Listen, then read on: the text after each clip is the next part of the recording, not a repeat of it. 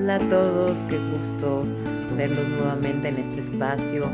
Estoy muy contenta, muy agradecida con este gran maestro que siempre está aquí con esas ganas de compartir, de dar con su generosidad ilimitada y siempre que lo invito es sí, claro que sí, con ese amor y ese cariño que lo caracteriza. Él es Isaac Shapiro. Bienvenido Isaac, gracias nuevamente.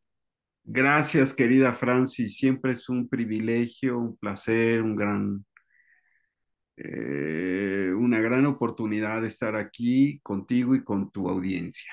Gracias. Y me encanta el tema porque me parece que nos atañe a todos, que estamos en este camino de la vida tratando pues de ser mejores, ¿no? De, de mejorar nuestra calidad de vida, de cambiar nuestros defectos de carácter, pues de servir y de triunfar, ¿no? Que habrá que ver para todos qué significa triunfar, ¿no? Pero es cambiar para triunfar. Y bueno, me interesa que te escuchen a ti. Bienvenidos y ahora sí que ilumínanos con tu sabiduría, mi querido Isaac. Gracias, querida Francis. Pues eh, mira, ahora yo personalmente estoy muy motivado por el tema de cambio y cómo la Kabbalah lo ve, porque justamente estamos en, en momentos de vertiginoso cambio en el mundo eh, y bueno, ya se ha dicho que lo único constante es el cambio. Y desde el punto de vista de la Kabbalah, ¿sabes? Eh, se dice que cuando Moisés, Moshe Rabbeinu, estaba pastoreando las ovejas de su suegro Yitro después de que escapó de Egipto, porque lo estaban buscando para e, ejecutarlo, ¿verdad? Después de que eh, él mismo, pues, tuvo ahí un tema con un egipcio, en fin. Y Moisés, andando por el desierto, a lo lejos, vio algo que era extraño y que ya lo sabemos, es esa, esa imagen, esa esa escena de una zarza que está quemándose, pero que no se consume. Y se acerca al lugar con mucha curiosidad y escucha, escucha una voz estruendosa que dice, Moisés, quítate las sandalias de tus pies porque el suelo que estás pisando es sagrado.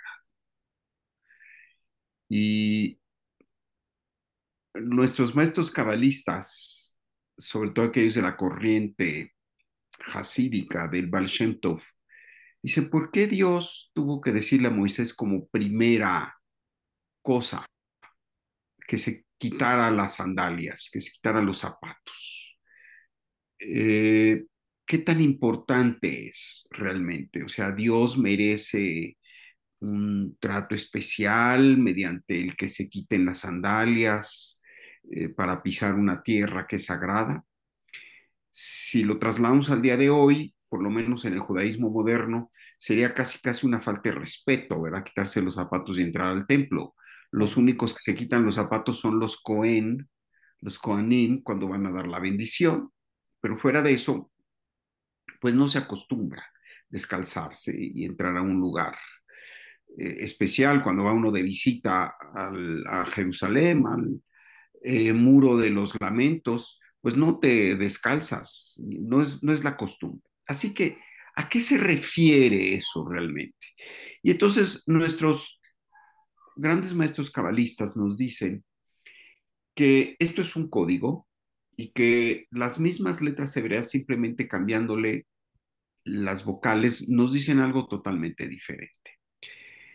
En hebreo, como aparece en la Torah, quita las sandalias de tus pies, es shal na aleja me Y eh, nos dicen nuestros sabios, si cambias ligeramente las vocales dejando las mismas letras, lo cual es totalmente válido en Kabbalah, nosotros retomamos esta frase. Tendría que ser algo así como Moisés, quita los candados a tus hábitos. Mm. Y decir, ve, transfórmate, cambia. necesito un Moisés distinto, un Moisés nuevo para hacer este trabajo enorme de sacar al pueblo de Israel de Egipto. Y entendemos que cuando Moisés le dice, eh, Dios le dice, tienes que ir a sacar al pueblo de Israel, hablando con Faraón, él dice, no, pero yo no tengo las capacidades, tengo torpeza en mi habla, en fin. Y Dios le dice, Moisés, ante mí no hay imposibles, yo te voy a ayudar. Pero, ¿qué es lo interesante en esto, Francis? Es el tema de la transformación. Quiere decir, el primer mensaje que Dios le da a Moshe es transfórmate. Esto con la idea de que venimos en cada encarnación, venimos en cada pasada, en cada vida, hacer un trabajo que llamamos tikkun, ya sabemos, corrección. Esa corrección no puede darse sin una transformación. Es decir, no venimos a hacer lo mismo que venimos a hacer en otras vidas, no venimos a hacer lo mismo que acostumbramos, venimos a una transformación. Moisés, que desde el punto de vista de la Kabbalah representa el arquetipo, el arquetipo de cada uno de nosotros como seres humanos, que vamos pasando desde la parte muy humana hasta esta este deseo de trascender, este deseo de ser uh, una persona o un canal del creador para mejorar nuestro entorno, para mejorarnos primero a nosotros mismos y luego también mejorar el mundo. Y eso solo puedes hacer cuando estás muy consciente de que tienes que cambiar. También el arquetipo de Moisés es eso es cambio, es ser una persona distinta. Se dice que Moisés guió al pueblo de Israel cuando cumplió apenas 80 años, imagínate. La idea es de que cuando uno ya tiene 60, 70 años, ya no quieres cambiar, ya quieres ser igual, o desde los 40, los 30, o los 20. Cuando Moisés se le pide que cambie radicalmente su situación y que se convierta en el Salvador de Israel.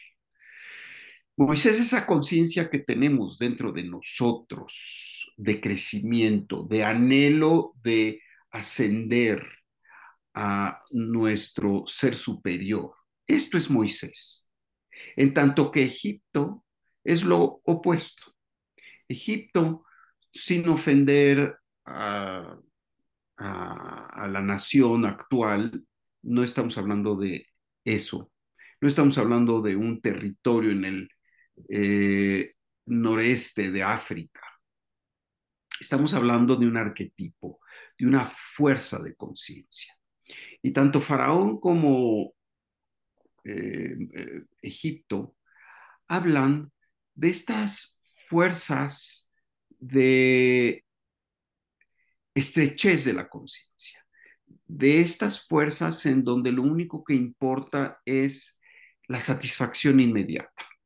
Lo único que importa es el tener el control sobre mis apetitos, el tener el control sobre un mundo físico que no tiene trascendencia. Esto es Egipto, esto es Faraón. Y la única forma de salir de Egipto es cambiando.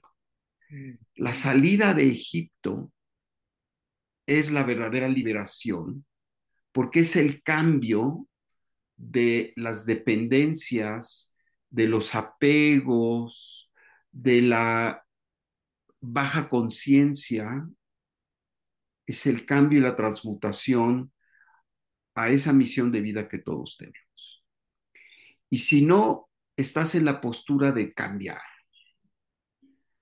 eh, está muy difícil, está muy difícil que llegues a cumplir tu misión. Nadie llega a cumplir su misión sin hacer algo distinto. Nadie cumple su misión quedándose igual en el mismo lugar. Eh, y quiere decir, utiliza esos talentos, utiliza esas posibilidades con las cuales has venido y sé un canal del creador para que puedas, para que puedas traer más luz. Porque, como decía mi maestro de bendita memoria, no venimos a ser buenos. Hay mucha gente muy buena. Por cierto, sufren. No venimos a ser buenos, venimos a ser mejores. ¿Qué quiere decir? Que siempre la comparación no es con el otro, si yo soy mejor que el otro, si puedo dar más que el otro, es siempre conmigo mismo. Puedo ser mejor de lo que ahora soy. Puedo ser mejor ahora de lo que fui ayer. Puedo ser mejor cuando me doy oportunidades de eh, ser la persona que vine a ser. Y entonces, pues el entendimiento es distinto, ¿verdad? El éxodo no solo es un momento histórico de epopeya que sabemos que sucedió, pero hoy para nosotros es un movimiento interno, es salir de nuestras limitaciones, salir de nuestras creencias pobres, salir de aquello que no nos permite ser ese ser divino que venimos a ser. Y la salida de Egipto es esa libertad. La libertad de ser todo esa parte, toda esa parte de canal de luz que venimos a hacer. Y para eso se necesita continuamente cambiar. El cambio, cuando no lo provocamos nosotros proactivamente, pues viene desde fuera. Y cuando viene desde fuera, y a todos nos vienen cambios desde fuera, no es que esto sea porque cometiste un error o un pecado. Eh, las cosas a veces son eh, mucho más complejas, ¿no es cierto? Así que tenemos que abrazar al cambio como una fuerza eh, que tenemos que adoptar y que tenemos que continuamente promover en nuestras vidas, en nuestro entorno, en todo lo que hacemos.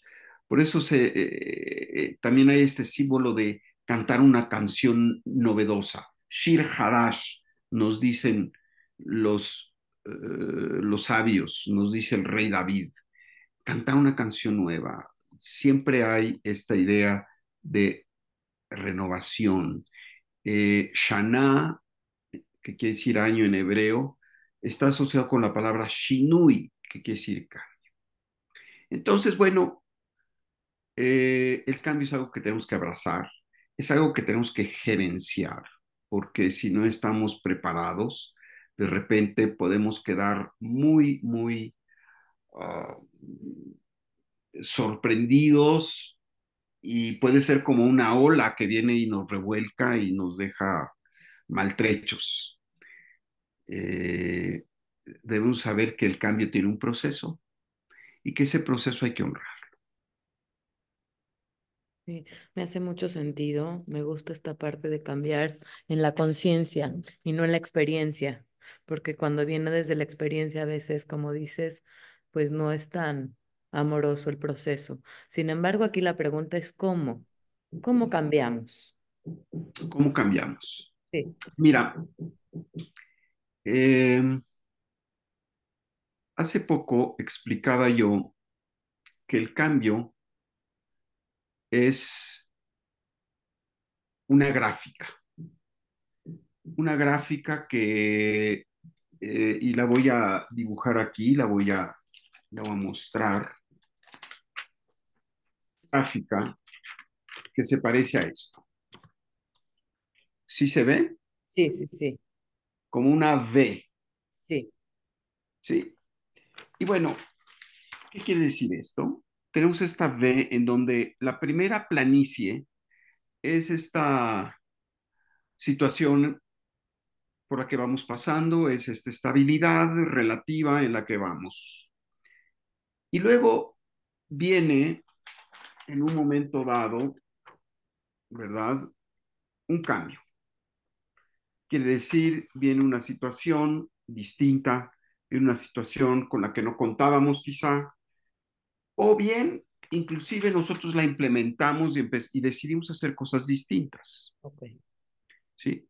En la familia, en tu empresa, en una relación. Sí, sí, sí. Y generalmente nosotros esperaríamos que cuando introducimos un cambio, de repente vengan las cosas muy buenas. Y generalmente lo que observamos es una caída. ¿Por qué? Porque hay muchas cosas que tenemos que dejar ir. Hay muchas cosas que tenemos que permitir que desaparezcan de nuestras vidas. Una de las situaciones que tenemos que entender es de que no todas las personas, las situaciones, lo que sucede está ahí para siempre. Y hay momentos en que tenemos que dejar ir. Dejar ir una relación, dejar ir un negocio, dejar ir eh, lo que tengamos, lo que tengamos, perdón, que dejar ir. Y esto es un poquito como la plaga de las langostas. Eh, se dice que la séptima plaga que vino a Egipto, nos dicen, fue la langosta. ¿Y qué es la langosta? La langosta es un, una nube de insectos que arrasa con una cosecha. ¿sí? Es un poco el primer punto del cambio, el descendente, porque hay cosas que tenemos que dejar y hay otras cosas que tenemos que adoptar. Sí, ahora, ¿cuándo sabemos cuándo sí seguir luchando o cuándo es momento de aceptar? Porque creo que ahí está la clave, ¿no? O sea, cuando es un tema de no te des por vencido y lucha y lucha por lo que quieres y es un acto de a tu favor seguir luchando. Eh, es un acto de luminosidad, de ser tu mejor versión, seguir luchando, o cuando es un acto de ser tu mejor versión, dejar ir. Claro, es una magnífica pregunta y sabes qué, no hay una receta. Hay situaciones cuya fecha de caducidad mantenemos nosotros demasiado. Y hay momentos en que en que vienen las cosas y, y simplemente pues, con un acto de gracia se van, ¿verdad? Una persona que, que, era significativa en nuestra vida y que de repente pues se va, desaparece o, o finalmente se muere. Sí. Eh, una actividad que hacíamos, un grupo, una empresa que venía con ciertos desempeños, un buen desempeño y que de repente cambia. Y yo lo que te podría decir es de que cuando se dan las cosas, no hay que resistirse, pero eso no quiere decir que te des por vencido. Cuidado. El dejar ir no quiere decir que te das por vencido. El dejar ir quiere decir que permites que el proceso suceda si verdaderamente después de, varias intentonas ves que no lo puedes corregir, que evidentemente la situación va a desaparecer o a cambiar, pues simplemente déjala, pero no renuncies a lo que sigue. Y a quien Eso tú eres, ¿no? Creo que aquí, y a quien tú eres finalmente. Y a quien tú eres, por supuesto, no renuncies. Sí. Sí. Eh, desde luego que no renuncies a quien tú eres, muchas veces, y yo creo que a todos nos pasa en un grado o en otro, nos identificamos, empezamos a adoptar nuestra identidad con relación a una persona, con relación a un trabajo, con relación a una empresa, con relación a eh, eh, X o Y. y, y asociamos mucho nuestro ser, tristemente, a eso, Sí, cuando nos nosotros somos Sí, sí. simplemente porque somos, no por lo que hicimos, ni lo porque, claro que se espera que hagamos lo mejor, sí. pero no somos lo que hacemos, somos mucho más. Entonces, cuando algo viene y hace que, las cosas cambien, sí, es muy importante eh, dejar que aquello que se tenga que ir se vaya. Eh, después de presentar lucha, no se trata de que a la primera, ah, sí, bueno, pues pásale. No, pero si las cosas se tienen que ir, no hay que renunciar a nuestra misión. No quiere decir que no hay que renunciar a eso que se fue, no hay que renunciar a la persona, no hay que renunciar a, al proyecto. Eh, sí, a veces hay que renunciar a ello, pero tienes que continuar con tu misión y esto significa reinventarte. Mm. Claro, ahora ahí viene otra pregunta. ¿Cómo sé cuál es mi misión? Digo, entiendo que tenemos muchas misiones, no hay una Sí, misión. Hay una misión personal, otra que tiene que ver a lo mejor con la familia, ¿no? Pero em, ¿hay alguna forma de poder saber cuál es la misión? Una mira, misión. ese es también otro tema muy interesante. Sí. ¿Cuál es tu misión? Eh, desde luego es algo dinámico, pero eh, nuestra misión siempre es revelar luz en donde estamos. Y esto tiene que, tiene que eh, ver con nuestras habilidades, con nuestros deseos y saber cuál es tu misión siempre tiene que ver mucho con el servicio al que estás dando y la felicidad que eso te provoca. No puedes estar en una misión que no te provoca felicidad, en donde tú eres el primer beneficiario. Entonces, tú sabes que algo es tu misión cuando al llevarlo a cabo y el beneficiar a otros, tú te, eres el primero que te beneficias y estás feliz. Entonces, sabes que esa es tu misión. Por ejemplo, tienes gran capacidad para enseñar a otros. Bueno, pues evidentemente tu misión estará en adoptar eh, todas las posibilidades que la luz, la, la luz y la vida te den para, para hacer esto que, que tienes gran habilidad. Eres gran tienes gran habilidad como comunicador, tienes gran habilidad como empresario para traer abundancia eh, física. Eh, bueno, ahí está tu misión, pero siempre tienes que verla con esta idea del servicio que vas a dar y de la felicidad que te provoca dar ese servicio. Tú estás involucrado ahí, uno está involucrado ahí. ¿Sabes? Quería yo también decirte que en esta curva del cambio Sí. llega un momento que es el anticlímax, ¿sí? Esta, este valle de lágrimas, ¿no? Este, este valle o esta noche del alma, ¿no? Hablando desde el punto de vista espiritual, en donde hay un momento, y esto a lo mejor está asociado justamente con la plaga de la oscuridad, en donde no se ve nada, en donde no ves, eh, no tienes claridad, en donde parece que todo se acabó, en donde no sabes si dar vuelta a la izquierda o a la derecha o seguir de frente.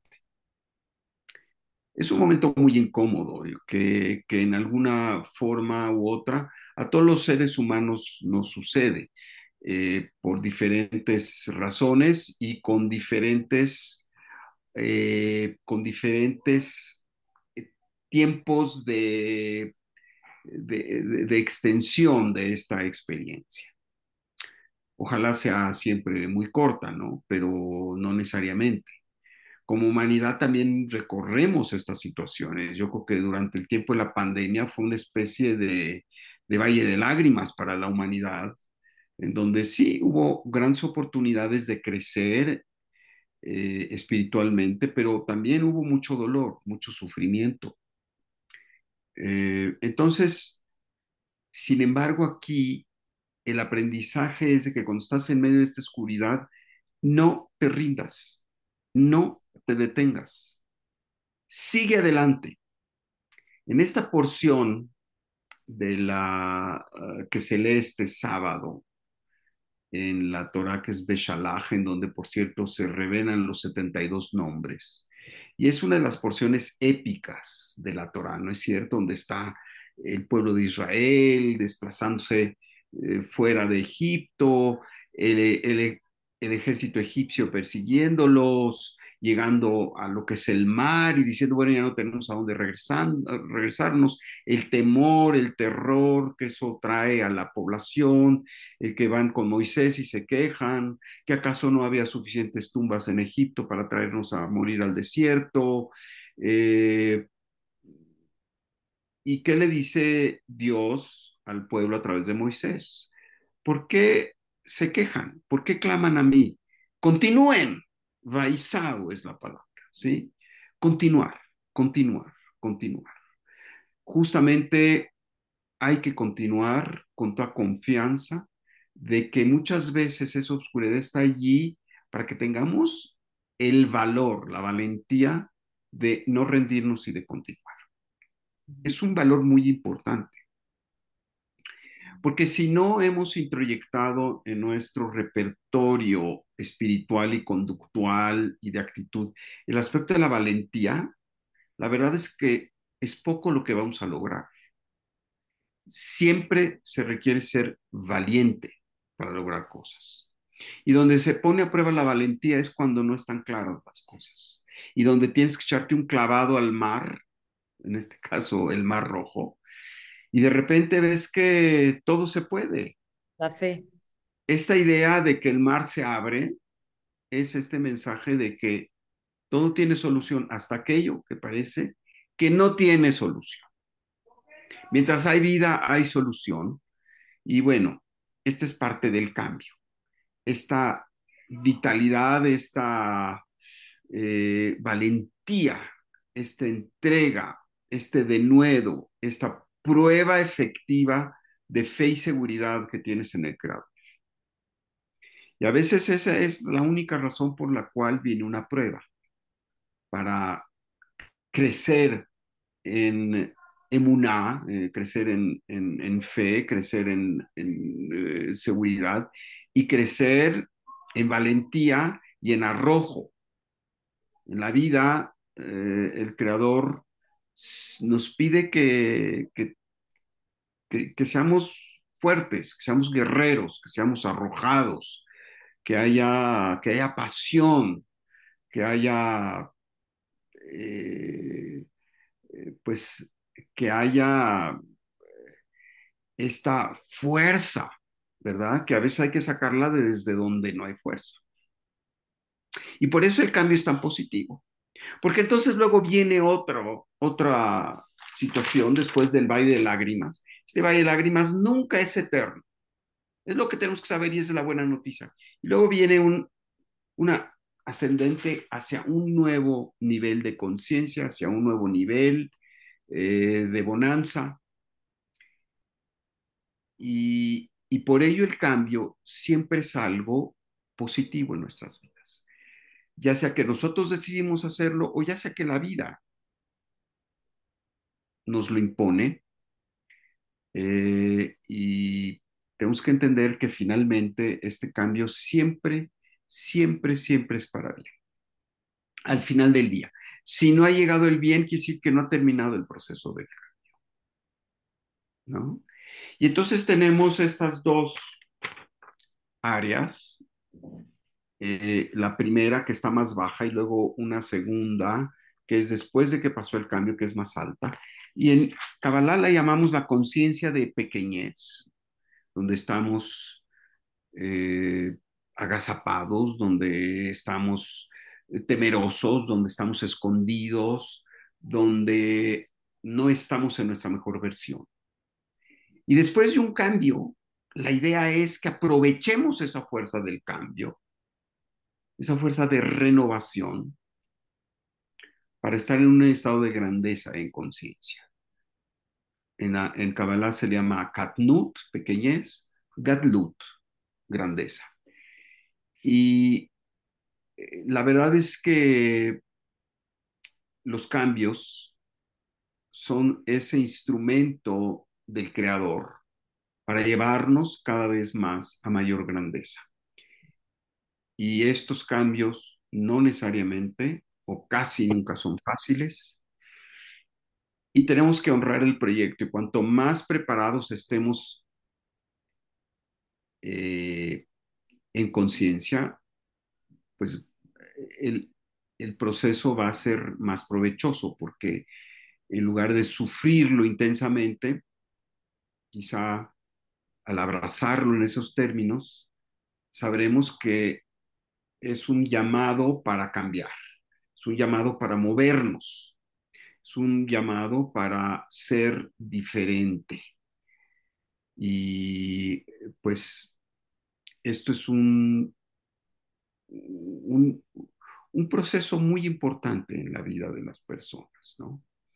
Eh, hoy mucha gente se acerca porque están en, en, un cambio, situaciones de cambio. Siempre estamos en cambio, nunca es que las cosas permanecen iguales, pero hoy es muy llamativo el que, el que hay mucha gente apesadumbrada por situaciones que se están dando en su vida que no entiende, que no son agradables, que no las toma como agradables y que crean eh, pesadumbre. Y no se necesita ser nadie especial para ver que el mundo está pasando por momentos de crisis terribles, situaciones de valores, situaciones en donde lo bueno se ve como malo y lo malo se pondera como algo bueno y este tipo de cosas, en donde hay un severo relativismo, donde de repente, eh, pues lo que, lo que es eh, políticamente correcto realmente es espiritualmente incorrecto, ¿no? Eh, y bueno, la idea es que toda tu experiencia espiritual tenga la preparación para el cambio. El cambio significa abrazar aquello que no te gusta. El cambio significa tener valentía, tener fe, ser aguerrido y estar dispuesto a transformarnos. Y cuando estás dispuesto a transformarte, el proceso es menos doloroso. Eh, cuando sabes que es algo necesario, cuando sabes que además no necesariamente es tu culpa, sino que simplemente, sí, fuiste responsable, es causa y efecto, pero eh, la verdad es que eh, no, no hay tal cosa como culpa. Tenemos que pasar por estos procesos de cambio, primero perdonándonos de los errores que causaron ciertas situaciones que, que produjeron eh, una situación incómoda y saber que finalmente el creador es un co-creador junto contigo que permite que ciertos efectos y eventos se den y que al final todo es para bien, como nos dicen, pero eh, depende mucho de nosotros cómo gerenciamos ese proceso.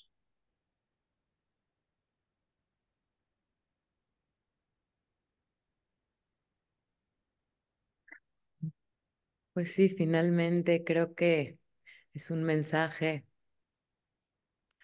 pues muy, muy valioso, muy útil, muy enriquecedor y que lo que a mí me genera es mucha calma, mucha paz, mucha confianza y pues esas ganas de entregarme, ¿no? Al proceso desde el amor, no desde el miedo, no desde el enojo, no desde la resistencia, porque creo que es lo que nos pasa, ¿no? Cuando vienen cambios, como el primer, este, la primera reacción es resistirnos. Pues por esto que acabo de decir, ¿no? Primero por miedo, porque finalmente, pues a lo que estamos acostumbrados, pues bueno o no tan bueno, pues es lo que ya conocemos. Tenemos un modo de funcionar, que son estos hábitos, esta forma de vida, que pues es lo conocido. Este, y finalmente el cambio implica pues romper los hábitos y estas nuevas habilidades que tenemos que ir perfeccionando, conociendo, y este camino, ¿no? De autoconocimiento, porque finalmente este camino de autodescubrimiento, autoconocimiento, pues es el que nos conecta con quiénes somos y con esta misión y esta constante evolución, porque no somos, vamos siendo. Exacto. Y, y, Así es. y si vamos siendo, entonces es lo que nos permite entregarnos a este cambio de una forma pues más amorosa, más conectadas con la luz y con, con esta confianza, ¿no? En Dios. Pues, si, si realmente creemos que todo lo que pasa es realmente para nuestro completo bien, hay una entrega absoluta en, en lo que venga, está bien. Yo creo que la resistencia viene en que hay una parte nuestra en que realmente, pues no hay esta conexión en que no todo es para bien entre nuestra, de nuestra parte humana, no de nuestra conciencia conectada con la luz y con, y con Dios, sino de nuestra, nuestra parte, nuestro funcionamiento humano, conectados con la tierra, correcto, correcto, es, es en verdad. soberbia que creemos que nosotros sabemos más que Dios, lo que es mejor para nosotros. Sí, y es humano, es humano. Eh, el, el aceptar es lo difícil, el ganar es lo difícil, el salir adelante es lo difícil. Entonces, pues sí, aceptar que, que hay algo que no te gusta, pero que finalmente está allí porque es lo que te toca, es lo que tienes que hacer, es lo que tienes que atender. Es lo que toque. Creo que la palabra clave que se me viene a la mente ahorita es la humildad. Y no la humildad de sentirnos menos, sino la humildad de que, de pensar menos en nosotros, más en dar, ¿no? Y de que hay alguien más allá arriba que sabe qué es lo mejor para nosotros. Esa, Totalmente, ¿no? totalmente. Pero fíjate que para ser un buen dador, y es parte del, de lo que te tiene que dejar el cambio, es que tienes que verdaderamente amarte a ti mismo. Exacto. Porque, porque, porque es lo único que te, a, a quien tienes. Realmente vamos por la vida y al final del día nadie puede hacer el trabajo que nosotros tenemos que hacer y lo tenemos que hacer bien eh, o lo mejor que se pueda. Y como nos tenemos desde el día uno hasta el último día que estamos en, este, en esta tierra, eh, más vale que nos amemos por el, simplemente, por el simple hecho de ser una partícula del Creador. Ay, qué lindo. Nada más por eso. No por lo que lograste, no por lo Sí. que sabes, no por tus contribuciones, que desde luego importan, pero realmente es porque eres una partícula de Dios. Ah, Cuando nosotros podemos ver al otro también como una partícula de Dios, lo estamos amando como a nosotros mismos. Esa es. ¿Por qué, por qué, la, por qué los sabios dijeron ama al otro como a ti mismo y no más que a ti mismo, ¿no? Que sería la parte eh, de entrega, la parte eh, altruista, ¿verdad? Sí, Y, y, pero, pero es que en verdad no puedes entregar nada más de lo que tú sí, tienes. claro, No claro, puedes entregar más amor del que tú te tienes a ti. Y no puedes entregar eh, más de tus habilidades de las que tú has desarrollado y perfeccionado. Y no te puedes amar si no te conoces. porque no correcto. amar lo que no conoce. Entonces ahí está el triunfo, Isaac. ¿Con qué te gustaría cerrar? Pues me gustaría cerrar con esta convocatoria de que eh, tenemos que eh, asumir con gusto, con amor, eh, todo aquello que viene. Y muchas veces eh, los cambios más pesados son los que nos llevan más arriba. Los cambios en donde de repente estamos en las tinieblas, saber que eso es momentáneo. Y momentáneo puede ser 10 minutos o puede ser dos años o tres o cinco, dependiendo de lo que corresponde, pero que finalmente, finalmente, viene un elemento ascendente. Mientras hay vida, todo es para bien. Cuando ya no podemos estar en este mundo, y también es un cambio, y trasciende uno a otro nivel y a otras formas de ascenso. El ascenso, el aprendizaje en este mundo, es a través de cambiar en este mundo y de cambiar las cosas que nos toca cambiar en este mundo. Eso es, punto. Lo demás es, son conversaciones retóricas. Venimos a eso, venimos a cambiarnos, a cambiar el mundo, eh, no venimos a dejarlo igual y todo ello eh, tiene que ver con nuestra misión final, ¿no? Eh, mientras hay vida y hay que amar la vida apasionadamente, tenemos la capacidad seguro de traer cosas maravillosas que a veces ni nos sospechamos. Porque lo que nos enseñan los cabalistas es que de esta oscuridad, de este desconocimiento, de esta incertidumbre, es de donde vienen los mejores momentos del triunfo. Así que bueno, el, el tener paciencia es una consideración muy importante. Y la aceptación, la aceptación de quién eres, la aceptación de la situación, el que sabes que no se puede ir atrás, el no ir atrás más que para aprender de lo que pasó, pero nada más.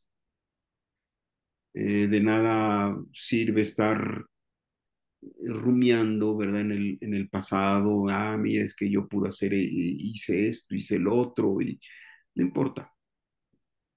Lo que importa es el presente. Y, y el cambio siempre es el presente. El cambio no es el pasado, no podemos cambiar el pasado ni cambiar el futuro. El cambio es ahorita, en este momento. Así que bueno, es una convocatoria para que abracemos al cambio, para que vayamos hacia adentro y, y encontremos aquellas cosas que tenemos que cambiar y que las cambiemos voluntariamente. Pero cuando la vida nos encuentra dándonos un, un, eh, una sacudida con un cambio fuerte, también darle la bienvenida. Saber que, que finalmente fuimos escogidos para eso, tener el honor, sentirnos honrados y seguir adelante. No claudicar, no rendirse, seguir adelante. Así es. Muchísimas gracias, Isa. Como siempre, es un privilegio, un placer escucharte, un honor para mí y para la audiencia tenerte en este espacio y siempre es muy enriquecedor y muy útil escucharte. A mí me conectas conmigo, con Dios, con el deseo de transformarme, de ser mejor, de dar, de compartir, de servir y de, de conectarme con, con mi misión, ¿no? Que de pronto en esta vida tan, tan ocupada, tan llena de pendientes, de cosas, se nos olvida el por qué y el para qué, ¿no? Nos, nos conectamos con el vorágine del, de todo, del día a día y de pronto es tan importante hacer estas pausas de preguntarnos, pues, ¿qué hacemos aquí, ¿no? ¿Para qué estamos aquí? este, que tendría que ser más que nada el centro de nuestra vida y de pronto estar e- en lo otro, ¿no? No que lo otro nos consuma tanto que se nos olvide el por qué estamos aquí. Así es. Pues muy honrado, muy agradecido de la oportunidad de estar aquí, Francis. A ti, ¿dónde te podemos encontrar, Isaac? Estás dando unas clases de ahí en Sí, Facebook para invitar a la audiencia. sí, mira, eh, si me permites, Sí, sí. eh, doy esa información. Ah, sí, sí. Si no, me mandas el link, yo lo mando a, a- a los de mis redes y ellos eh, lo ponen en la descripción, claro. Tenemos los domingos a partir del día 2 de febrero sí, y luego cada domingo. eh, empezamos con un taller de sanación utilizando el Tikkun Nefesh, un taller de meditación eh, con el Anabecoag, eh, un taller de cambio, justamente utilizando las herramientas cabalistas, un taller de más fuerza, más valentía, más éxito, cómo eh, usar el miedo, usar eh, la culpa, el ego para salir adelante, porque todo ello a veces, si es que el ego es muy malo, bueno, no, no es muy malo, es una fuerza, el ego. ¿Cómo la usas? ¿La desbocas como un caballo que sea mortífero? Claro, entonces sí es malo. Pero si el ego lo gerencias, pues es un caballo maravilloso que te lleva y te transporta, ¿no? claro. En fin. Y luego, finalmente, Dios siempre mandará ángeles a tu vida. La salvación en el momento indicado, ¿no? Es esta idea de, de tener la paciencia, de qué hago mientras lo bueno sucede, estoy aquí en medio de, la turbulencia, ¿qué, ¿qué, hago, verdad? ¿Cómo conectar con ángeles? ¿Cómo conectar con tu parte esencial y vital? ¿Cómo exacerbar el amor en ti para atraer abundancia y amor? Entonces, bueno, todas esas son, son cinco pasos luminosos que le hemos llamado para el bienestar integral y el éxito. Se ve muy, muy interesante. Yo por ahí estaré y les mando toda la información en la descripción del programa. Salen en YouTube, en Facebook, en Instagram, en Spotify y en Apple Podcasts. Ahí lo pueden encontrar. Y muchísimas gracias a ti, Isaac, que estás en Facebook, ¿verdad? ¿Tú? ¿Y en Sombrín Eh, no, eh, Kabbalah para la Vida o Shomni Boker, estamos en YouTube. En YouTube. Perfecto. Entonces ahí les mando Sí. toda la información para los que quieran escucharlo. Tiene un, este, un programa muy interesante en donde, pues sí, temas con referentes a la Kabbalah cada semana, ¿no? Así es. Gracias, Isaac. Cuídate mucho. Gracias, a Gracias, todos. Francis. Y compartan.